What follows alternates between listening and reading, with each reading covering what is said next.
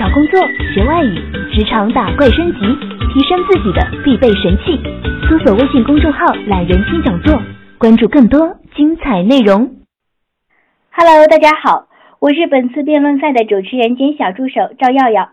首先欢迎各位参加我们的健康乐活中西医辩论群。在辩论开始之前，我还是要向大家强调一下我们的群规。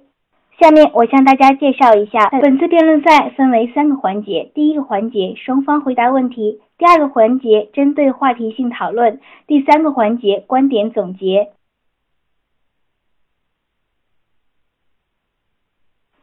那么现在我们的辩论会正式开始，请双方嘉宾开始我们今天的辩论。第一个环节，双方问答。首先有请支持中医的二妹姐向卓老板提问。嗯，大家好。我是女人都爱养生栏目的二妹姐，嗯，非常开心跟大家今天齐聚一堂。我想请问一下卓老板，西医只有通过仪器发现才能诊断，从而治病，但是中医可以提早发现一些征兆，从而调整。您对这个观点有什么想法？感谢喜马拉雅给组织这次活动啊，也感谢大家来参与。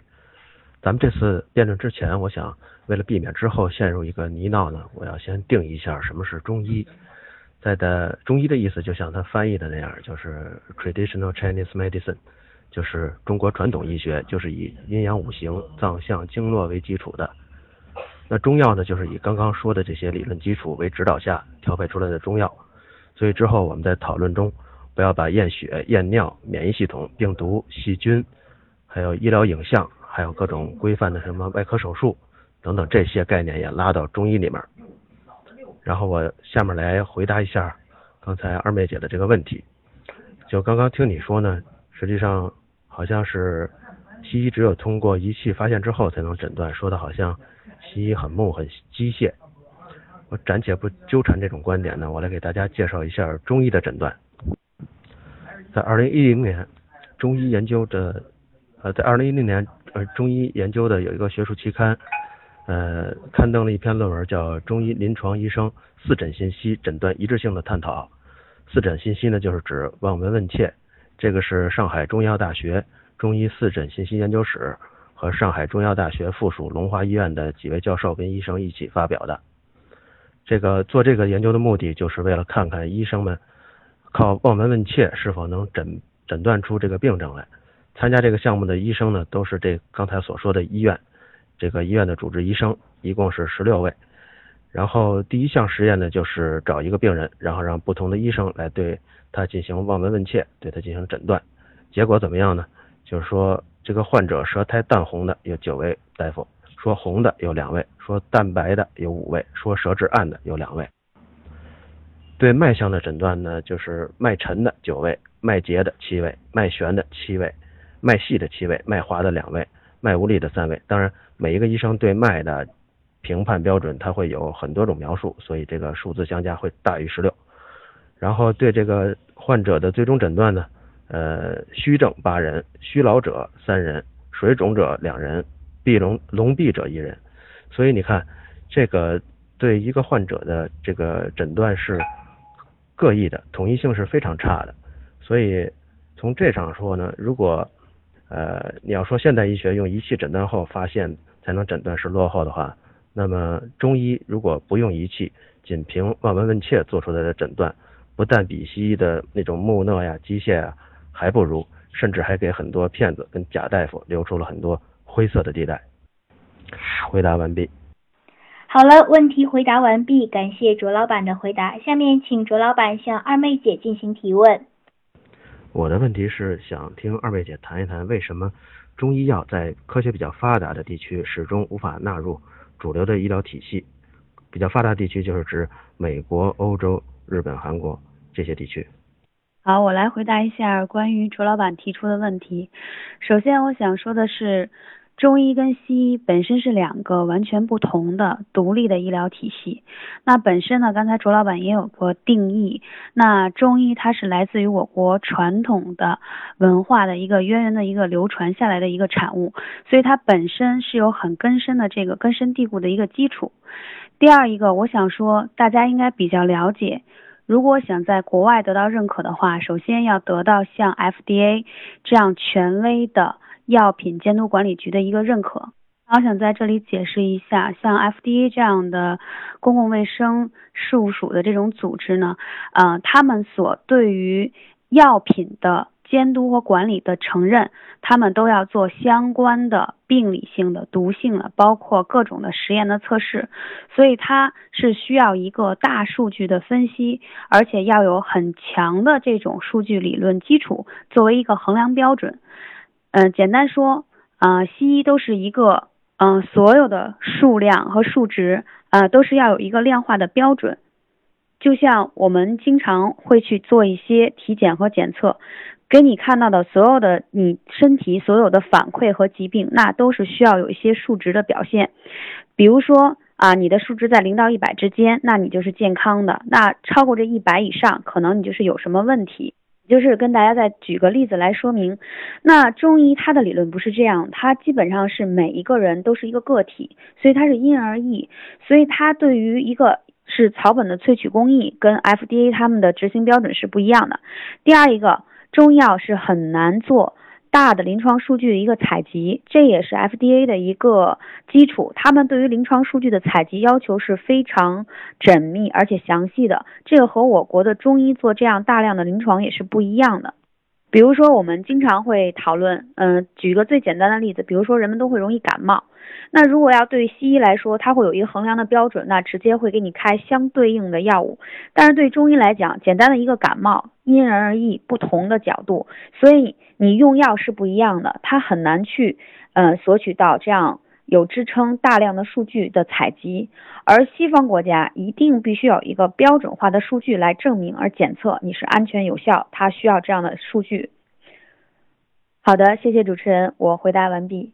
好了，感谢二妹姐的精彩回答。下面请二妹姐继续向卓老板进行提问。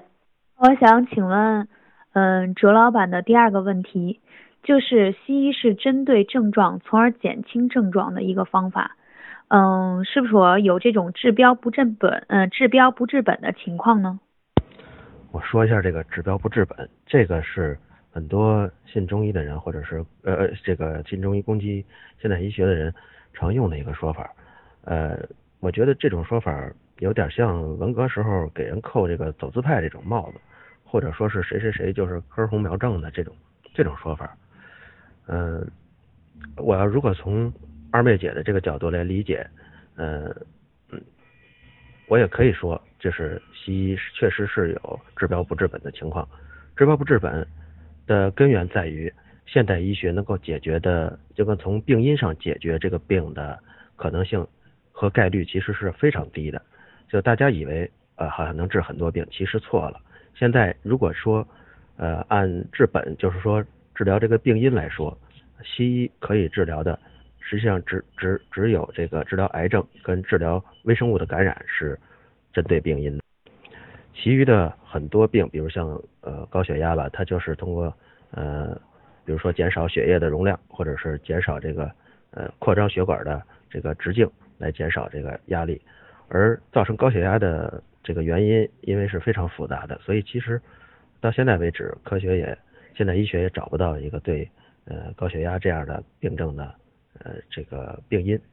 呃，那些比如还有比如说像治疗感冒吧，因为像这种病毒的感染不止感冒，其他类型的病毒感染也是这样的，呃，大部分都是通过人体的呃免疫力来获得的，或或最终痊愈，所以。对于这种病呢，不需要治，呃呃，现代医学来对针对这种病人比较难受的情况下就诊的话，也只是通过一些呃缓解症状的药，让他们不至于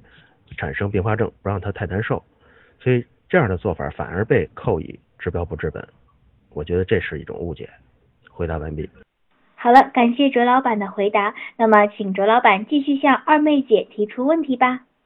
主持人回答完毕。我的问题是，作为一个普通人，如何判断一个研究成果或者是它的结论可靠与不可靠？嗯，卓老板提的这个问题，首先来说，答案我认为是不可以。为什么呢？因为每个人的知识体系都是有限的，也就是说，每个人的知识体系的有限程度，或者是说你的知识的丰富程度，决定了你对事物的判断的能力。嗯，比如说，我们举个例子来说，觉觉得这个科学是不是一个可以去相信的东西？我个人觉得，科学不是一个可以相信，而是一个一套方法，帮助人们去鉴别什么样东西是可靠的。那伪科学呢，经常会标榜着说。科学有其实不可靠的地方，如果东西真的可靠，吃了药病就好了，按步骤操作衣服就洗干净了，那就没有必要称自己是科学来获取大家的信任。还有一个说法，我觉得现在也是比较有争议的一个话题，比如说大家都知道仙人掌防辐射，可以摆在电脑前让人吸收这个，避免这个电脑的这个辐射对人的伤害。可以大大的吸收一些辐射的能量，可以摆在这个电脑旁。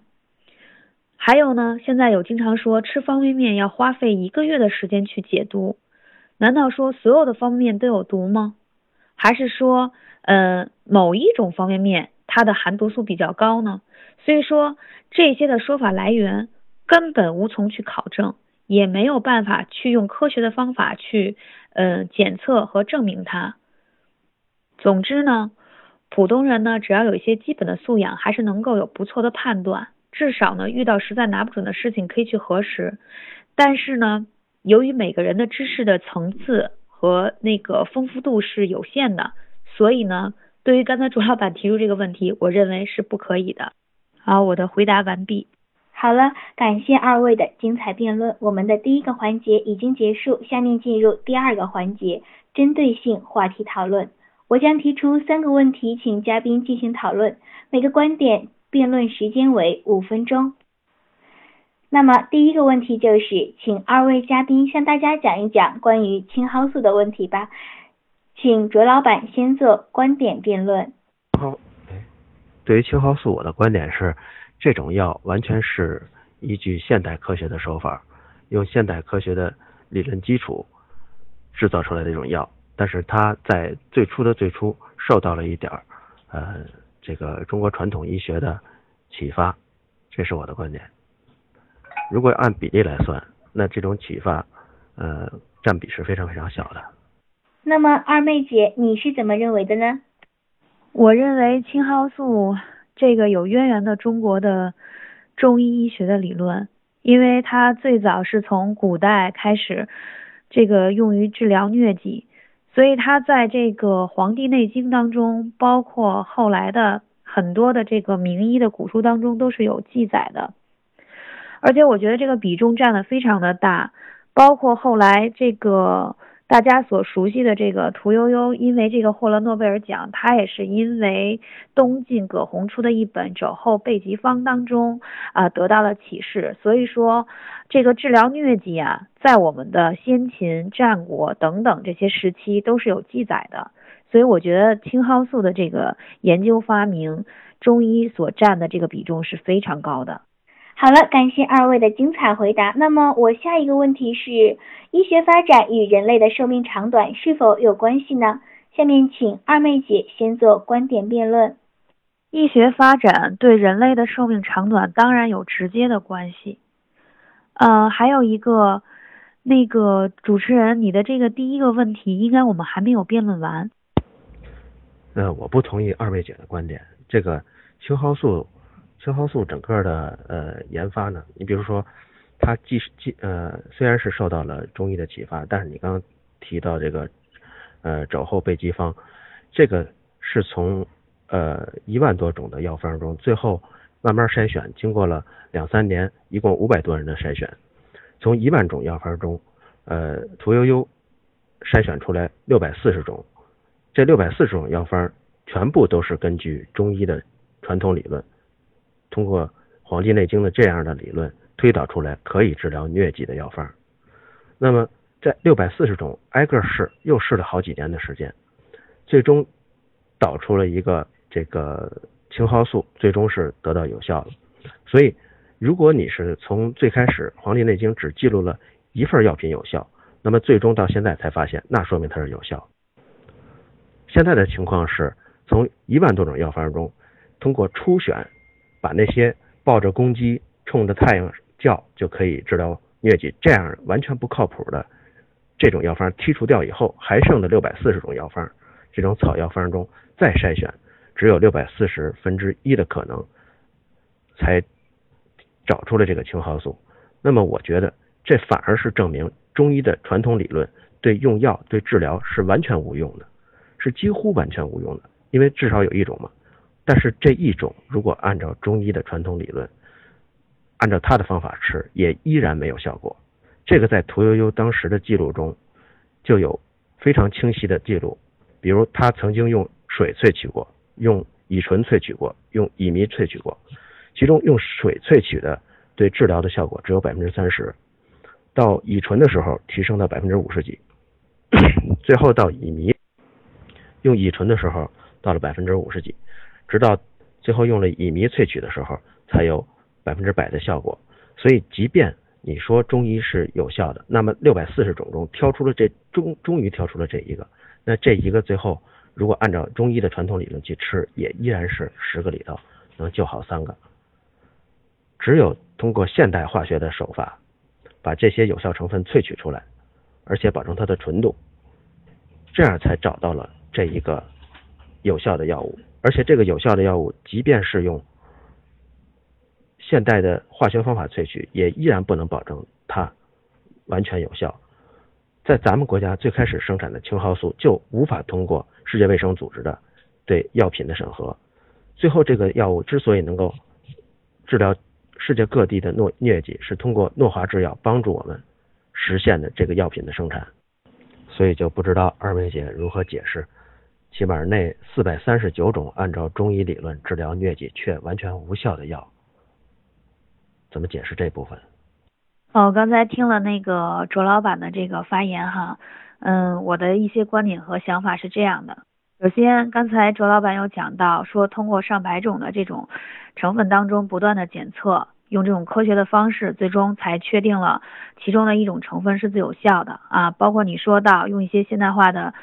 萃取工艺，才能把它的这个有效性提高到最高。如果只用水萃取的话，它的效果是很不尽如人意的。我想说。不管是从多少种当中萃取，但起码最早发现的时候是从中医的理论当中发现的啊，这种植物是对疟疾是非常有效的。那从而通过这么多年若干年的一个演变之后，再加上你说的这种现代化的工艺，不断的萃取，把它的这个嗯含量、活性程度达到最高、最有效的程度。那我想说的是，这个就是一个从古至今。啊，对于一种萃取方式的一种进化，但是这种草本东西最先发现的时候和最对人们的这种启发的时候是来自于中医。如果试问没有中医药理论的基础，没有这个当时这个青蒿素就是对于疟疾的这个治疗，在古代的时候，那么给大家没有这样的启发，那即使你再有现代化的东西，你也很难说萃取出最终的有效成分。我要反驳一下这个观点，我举个例子吧。比如像，呃，比如对猩猩跟黑猩猩这两种，一个 gorilla 一个 chimpanzee，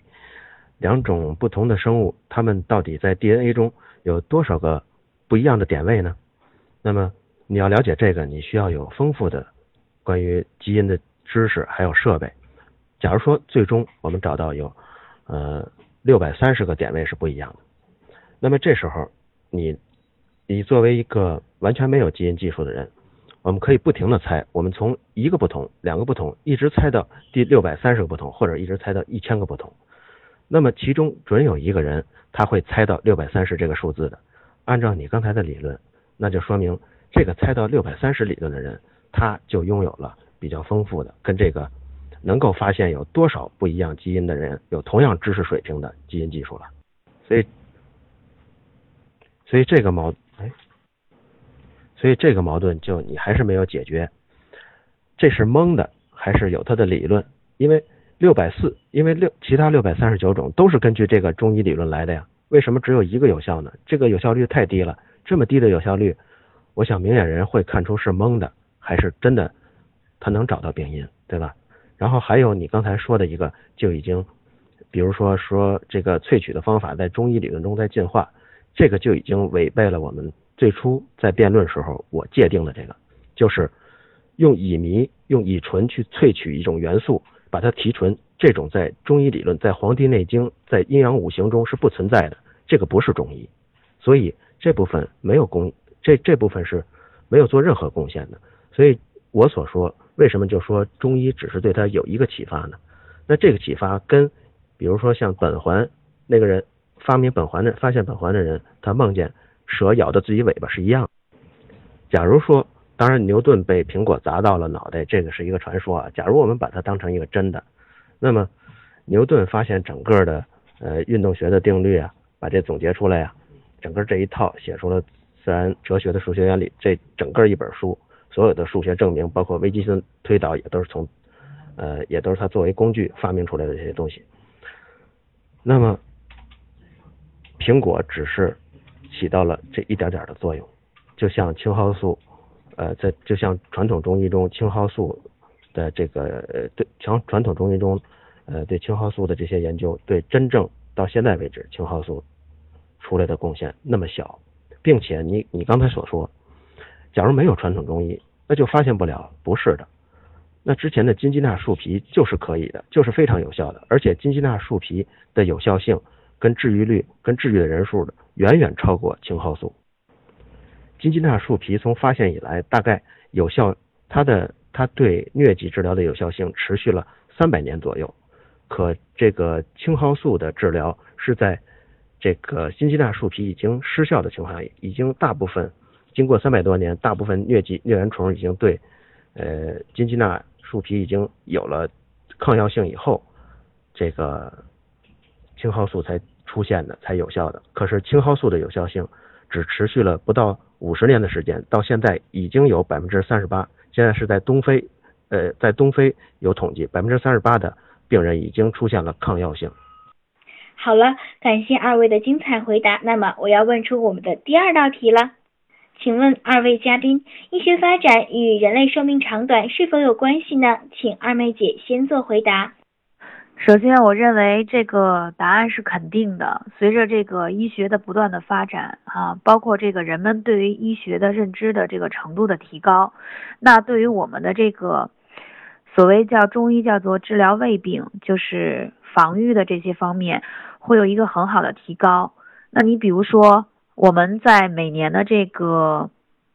叫冬病夏治也好啊，包括说在这个冬至和夏至的时候，那大家都会提倡去贴这个三伏贴，所以它就是说在医学发展到一定过程当中，它已经很发达了，所以它可以把中药的一些。啊，口服的或者片剂或者是外用的东西，可以演变成一种贴剂，更加方便的作用在你的穴位当中。所以这是医学发展带给我们来的好处。因为在古代的时候，由于没有这么发达和发展的医学，所以人们在治疗胃病上和一些可以怎么讲，就是防范于未然的一些疾病吧，或者是说可以提高我们机体本身的免疫力啊，我们本身的这个免疫系统，那它只能说是。呃，用一些传统，比如说针灸啊、刮痧啊、拔罐这种比较传统的中医的方式，但是随着医学不断的发展，我们就可以把它衍生成一些比较便于呃普通人操作的一些方式和方法，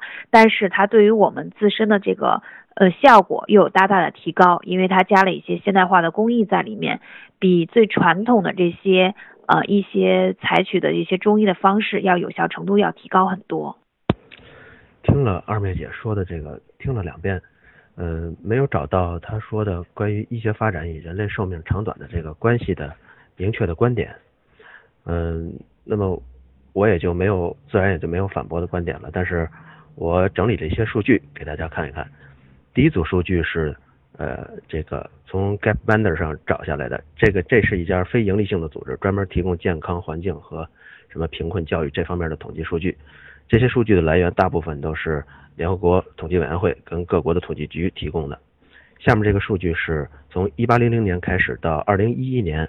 全世界人口这个预期寿命，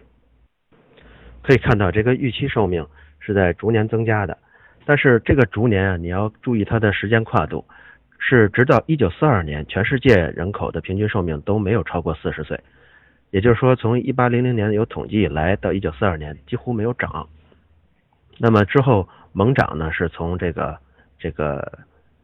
到了一九四几年之后，为什么呢？一九四几年有一个事情发生的，就是这个抗生素的广泛的量产，尤其是这个第二类抗生素的广泛的量产，所以这个对很多人的这个细菌性的感染就有了根本上的治疗。但是让人口的寿命增长呢，有两个重要的因素，最重要的是食品，其次才是医药方面。所以能够吃饱，就是让人呃最呃改善寿命最大的一个因素。但是这个刚才说的这个寿命中呢，它还掺杂还掺杂了粮食因素。所以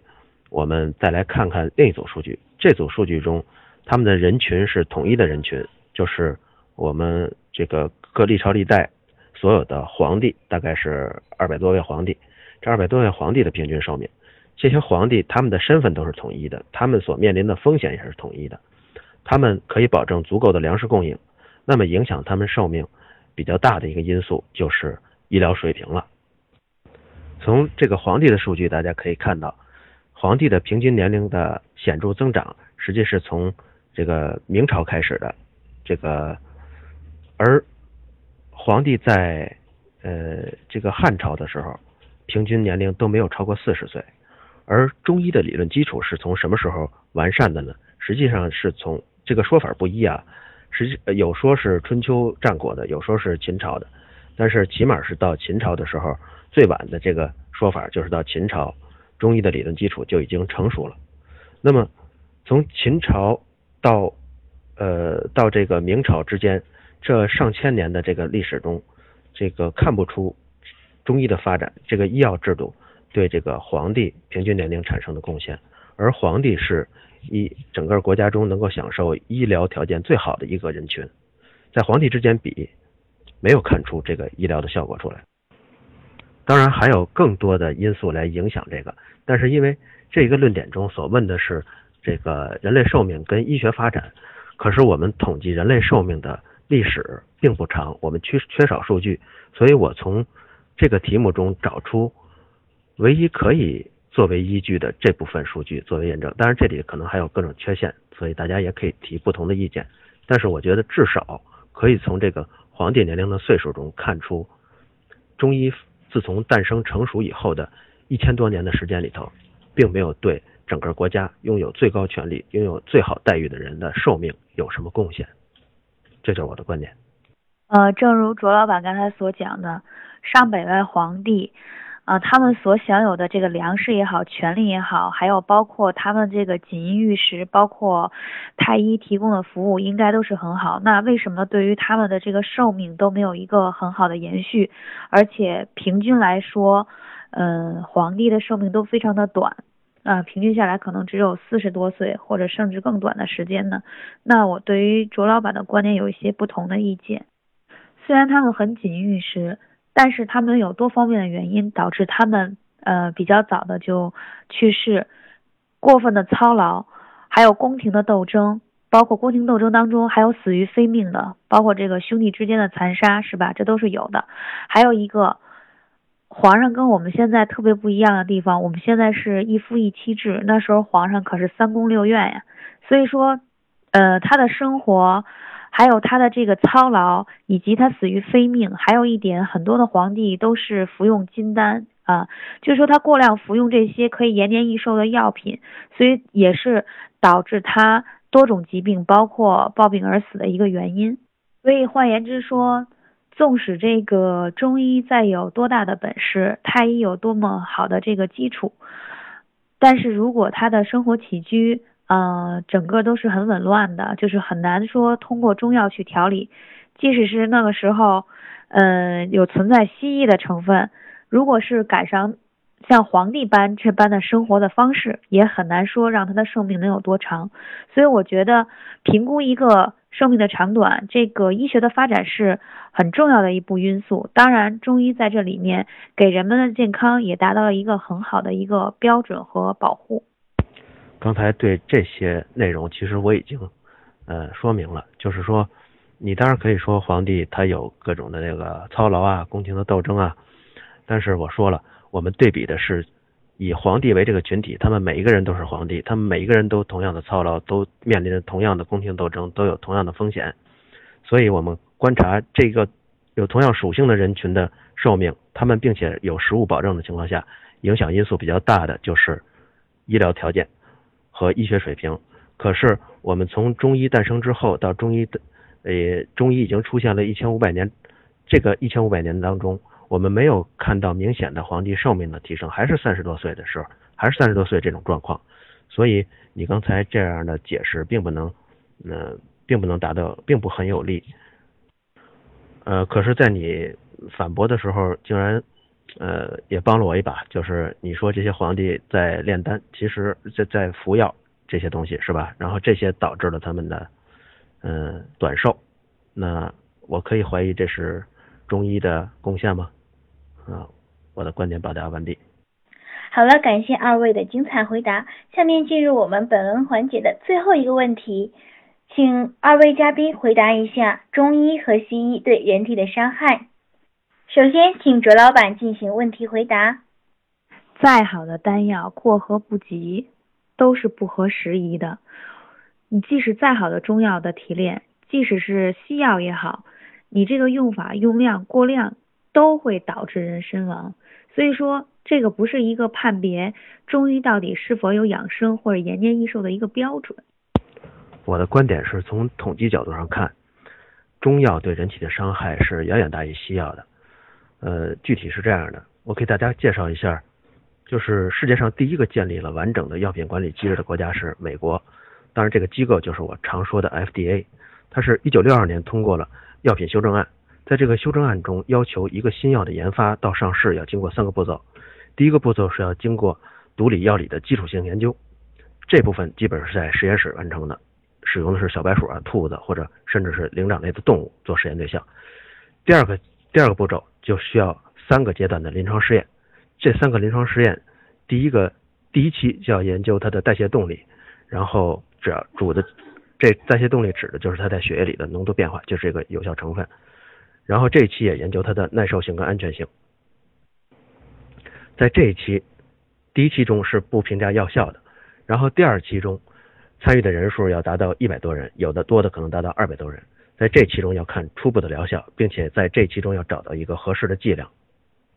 找到这个剂量以后，在第三期临床试验中就规模就变大了，呃，最少要有一千人，多的时候有时候会几千人，持续的时间一般都到两到八年之间。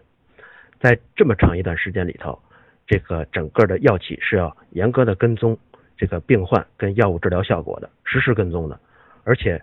要做这个研究的时候要保证双盲随机多中心。双盲就是呃，医生不知道吃药的人他吃的是这个。安慰剂还是这个真的药？这安慰剂跟真的药，它们的外观是完全一样的，病人也不知道自己吃的是什么，这叫双盲。随机呢，就是呃，在这个这个分发药物的时候是这个不不不不能是严格分组的，是多中心，就是指不同的时间、不同的地点，呃，同样病症的人去服用这种药，这样就保证它不会有一个区域的限制，导致一个倾向性。所以这样吃完的药以后，经过第三方的统计。来找出这个药效。等到吃完药以后，控制要到多精确的地步呢？就是哪怕这个药吃了两三年以后，每个患者发了多少药片，他在这两年当中吃了多少，吃下多少个药片，有多少个没吃，没吃的在哪儿？如果还在患者的手中，是必须要收回的。你想他控制的这么精细，所以第三期临床试验的花费也是巨大的。FDA 对所有通过审核的药物给过这样的一个数据：对一款药物来说，从递交第一份申请。到最终这个药物可以拿到上市的许可，大概大概需要十一年跟十亿美元的成本。然后这个药物在上市以后还要持续的监控它的不良反应和它的副作用，一旦出现群体性的不良反应，就会马上被叫停。所以大家如果现在手里有药盒，可以随便拿出一个，只要是西药，哪怕是反呃这个仿制药，你都可以看到它的成分、作用原理、适用症、用法用量，这些是必须有的。但是你再看。占篇幅最大的是什么呢？是不良反应、禁忌跟注意事项。如果按字数统计的话，这些我刚才说的后三项是占篇幅的百分之七十左右。如果你是一个不懂医学的常识的人，你只要看这百分之七十的文字，你甚至觉得我天，这可能是一个毒药吧？但是实际上，这就是一个 FDA 已经批准上市的药物。这个药物中明确写明了任何可能的已经被证实了的不良反应。它之所以能上市，就是因为在这种金字招牌 FDA 的它的批准下，他认为这些副作用发生比例低。假如真的有副作用发生、不良反应发生，它的危害也远远小于疾病的危害，所以批准它的上市。可是我刚才说了这么多，就是让大家了解这个西药的危害能到什么程度。可中成药跟中药上市就完全不是这个样了。只有我刚才所说的这个所有的实验中，动物实验那一项，动物实验这一项还是针对中成药。要对于中药的古方来说，中国专门有这样的制度是网开一面的，这种老方老剂是可以直接上市的。这样上市的药物，你知道一年有多少吗？有多少种吗？有七千多款。而世界卫生组织采购的这个中国的。中药的目录中，中国只有六款药，印度是一百九十四款药。你看，中国跟印度两国的国力差别没有这个药，没有在这个药上这么大吧？原因就是因为中国的药监局对中药的管制是非常不利的，所以在这种不利的情况下，就会有很多很多的偷鸡摸狗的行为。比如像，呃，二零零七年，中国药监局的局长叫郑小瑜。就被判死刑了。像这个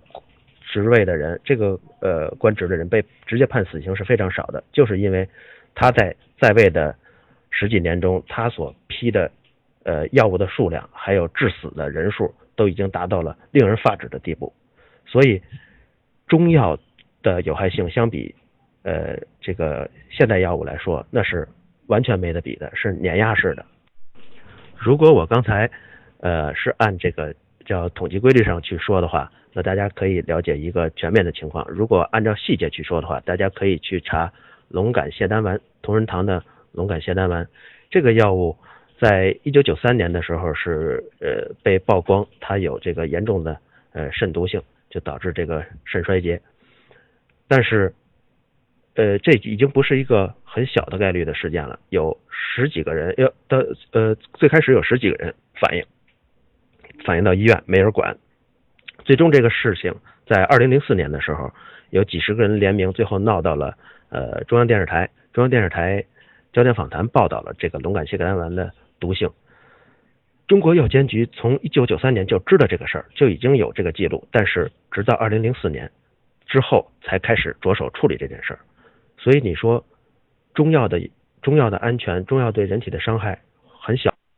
而我刚才举的这个药虽然是是一个特例，反映不了全面的情况，但是你注意这个特例它是有代表性的，因为它是我国的中药的呃这个最著名的厂商，也是金我国中医药的金字的招牌厂商，叫同仁堂。当然，同仁堂同时也生产过 N 多种含朱砂、含这个马兜铃酸的药物，在英国药监局被呃多次的警告，最终英国药监局在呃。二零零四年完全禁止，比如从二零一二年起，中国启动了一项新的项目，就是呃重新要核查从二零零七年之前审批的这些药物。为什么要做这种现呃为什么要做这个事儿呢？其实这是官方的一个默许态度，就是呃因为二零零七年前郑小鱼在位的时候，每年有大量的不合格药品跟。我刚才举了这数字，大量就是每年七千款左右，这样，呃，这么多中成药、中药滥发上市，造成大面积的死亡，所以，我国从二零一二年开始对这种已经上市的药物进行核查，就那些伤害巨大的就不能再上了。但是具体是哪个，不方便公开，因为这样公开的话会造成比较大群体的恐慌。如果手边有中成药，或者是中药的，可以看一下它的说明书，随便哪种药你都可以拿出来看。它在不良反应、禁忌跟注意事项这三项上，至少有两项写的是四个字儿，呃，写的是三个字儿，尚不明。那么禁忌呢，一般就是什么孕妇啊、什么小孩不能吃之类的这些。嗯，我刚才听了那个卓老板的说的这些，我觉得首先，我觉得这个话题啊，嗯，我们要从一个客观态度来认可，就是说是药三分毒，无论你是中药还是西药，它都是有毒性的。那比如说，关乎着这个药理毒性，它对于人体的这个副作用到底是西药多一些还是中药多一些？那正如卓老板所刚才讲到说，呃，西药都是有很明确的呃药理和毒性的测试，以及它的不良反应都会清晰的写出来。然后中药呢，你会看到它的这些不良成分都是尚不明确，就是没有一个准确的答案。那我想说，呃，刚才你所讲的这个龙坎泻丹丸是曾经有过这样的报道，但是我还想说，中药讲究有的时候叫做药食同源，就是我个人认为中药的副作用远比西药的副作用要小很多。比如说大枣、干姜、山药，我们认为它是药材还是食材？它既是我们平时生活中的食物，但是它也可以入药。那我请问，像这样它会有副作用吗？当然，再配合按照中医理论的五行的元素，它当中肯定有一些成分它是有毒素的。所以你会发现，中医通常给你们开的大处方当中，它会有一些是温补身体的、调养的，同时当然也会配一些有些毒性的药物在里面，所以它是取其平衡的。我就想说的是，那西药的理论虽然它有明确的药性、毒性以及人体的不间断的测试，它有明确的这个检测出呃不良的反应，但是它没有任何的一味药、任何的一个成分可以说对你的身体有任何的养护，它只能说是治疗疾病。同时，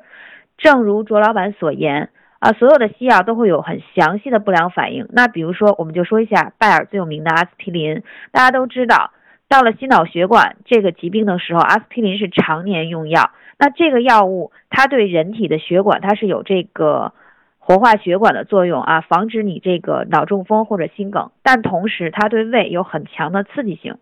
那如果遇到胃溃疡的病人，同时他会有这种冠心病的历史，那如果医生给他吃阿司匹林，长期服用的话，会导致他胃大面积的出血。所以说。嗯，如何去讲说这个中药的副作用到底大还是西药副作用大？我觉得，首先西药的副作用，它首先是化学合成在那里；第二，中药首先是我们可以看到的植物的本身，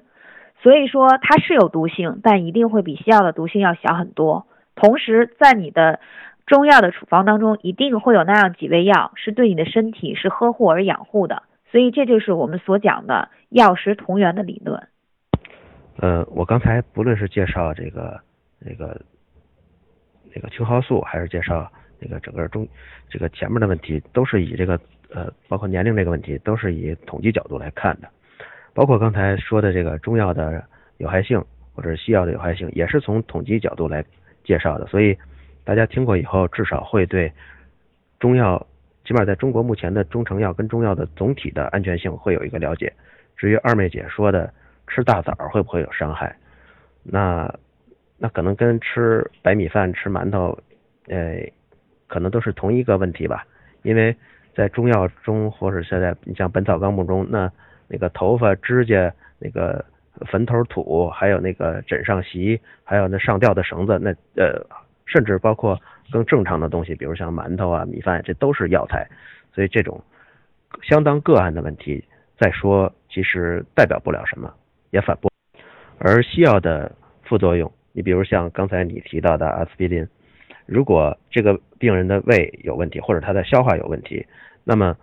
医生可以因为知道阿司匹林的明确的它的不良反应有效性，呃，因为它的不良反应还有注意事项，所以医生发现这个病人有问题的时候，他可能会比如用这个静脉给药啊，或者用其他更贵的药物来避免产生这种这个。呃，比较强的副作用，但是中药所有的药物全都是尚不明，所以医生假如真的使用中药来治疗的话，医生是完全不知道的。你即使有有病，你即使有胃病，那你吃完了以后只会产生更严重的副作用。这就是为什么会没写呢？就是因为国家对这个没有要求，没有要求大家都按最低成本来做，这样的上方式就导致了呃中药是嗯怎么说呢？你要说它有害性，你要说你要说它对身体有害吧，你没有明显的呃明确的证据，为什么？因为没人做。你要说它无，你要说它无害吧，那可是这个呃龙胆腺苷丸呀，就是在整个欧洲啊，整个呃北美啊这些发达国家的呃，没有一个国家对中药承认。什么叫对中药承认？就是这个中药纳入国家的医疗体系，可以通过医保来报销。没有一个国家是这样的。所以，我建议对中药呃还有西药哪个对的副作用对人体更有害，我们从更整体、更统计的角度去看这个问题，而不是拿出一个大枣没害。那其实要说大枣没害呢，也有量的原因。你比如说大枣吃三斤，那呃吃三十斤那都撑死了，还有这个量的问题呢。所以单独说一个意义并不大。好了，感谢二位的精彩回答。下面进入本次辩论会的最后一个环节——观点总结，依然是由二妹姐先做观点总结。简而言之呢，其实中医也好，西医也好，都是治病的一种手段而已。一个医学的目的无非是解决病痛，何苦要来一个，呃，非要你死我活，非非要求证说中医也好，西医也罢呢？天天有人喊反中医、灭中医，但是宣传西医高大上，西医如果能解决所有的病痛，中医早就解决了，早就灭亡了。且不说过往的几千年的中国的贡献，就是在当代，即使经历了三次灭中医运动，但是中医依然顽强的生存着下来。哪个活哪个行业还有如此的生命力呢？这这个就好比说，我们用这个输入法，有的人喜欢用五笔，有的人喜欢用拼音，这个没有办法去比较或者是比拼，这是根据个人的爱好。其实。这就是，嗯，好比说中医跟西医一样，没有必要去争哪个到底是对未来的医学有多大的这个贡献，包括它是哪个更加高大上。其实现在，嗯，医学发展到今天，就像刚才所讲到这个青蒿素一样，我认为青蒿素的很大的贡献是来自于中医的这个起源，给了很多的启发，但是。如果没有结合现在西呃现代化的医学，就是西医的萃取方式，那我相信这诺贝尔奖估计现在一时半会儿也拿不到手。所以现在其实国家都在号召，那我们更加应该要响应号召，就是对于任何一个病症，其实中西医一起结合效果会更好。因为比如说打一个最简单的例子。以前这个女生是否怀孕了，只是靠于号脉，这个号脉一定会那么准吗？但是现在有西医的这个影像医学了，它可以很精准的告诉你判断她是否有孕在身，同时再结合中药的一些温补调理的方式，就可以生一个健康的宝宝。所以说这是一个很简单的，不能说是病，但是它是一个生理的状况。是吧？所以我们可以把这二者更好的结合起来，运用到现代生活中，让人们的生活提高质量，让人们的寿命可以更加长寿。我觉得这个是我今天的想表达的一个观点。感谢二妹姐的总结，那么有请卓老板做最后观点总结吧。好，我总结一下我的观点。那个今天在。进这个讨论群之前，咱们那个喜马拉雅也发了一个投票的这个统计。我看这个支持的是，咱们支持数字不看啊，反对的也不看。我最关注的是，呃，没有立场、中立的，中立的是二十七名。其实我感觉今天这场辩论，我所说的百分之九十是针对这二十七个人所说的，是针对这二十七个人做的一些内容的宣讲。因为你们是没有立场的，我觉得听过以后你们。会对中医或者是现代医学会有一个呃总体的判断。那么，如果我对中医中医再说一些呢，就是中医实际上是中国古人的医学。这种医学呢，就像炼金术是古代人的化学，占星术是古代人的天文学。那么，这个古代人的医学在中国并不稀奇，也并不怎么伟大，因为这种东西在世界各地都曾出现过。世界有世界上有四大文明古国。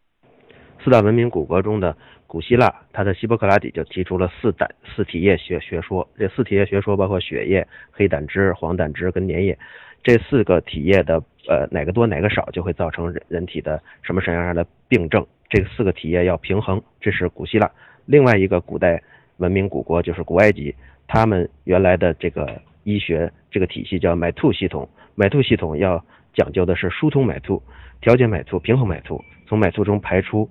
有害物质。那最后一个古代的国家呢是古印度。古代印度人认为是这个 nadis 中携带的一种生命之液，叫 rasas，它从肚脐中发出。联系到全身。所以你看，如果中医假如翻译成其他国家的文字，呃，或者是由这些古希腊文、古埃及文或古印度文翻译成中中国的古代文字，那其实跟中医是没有任何区别的。所以，在文明未泯的时候，世界各地都有这样类似的。那么，在中国现在还保留着这样的东西，其实是因为受到了政治因素的干干扰，所以还没有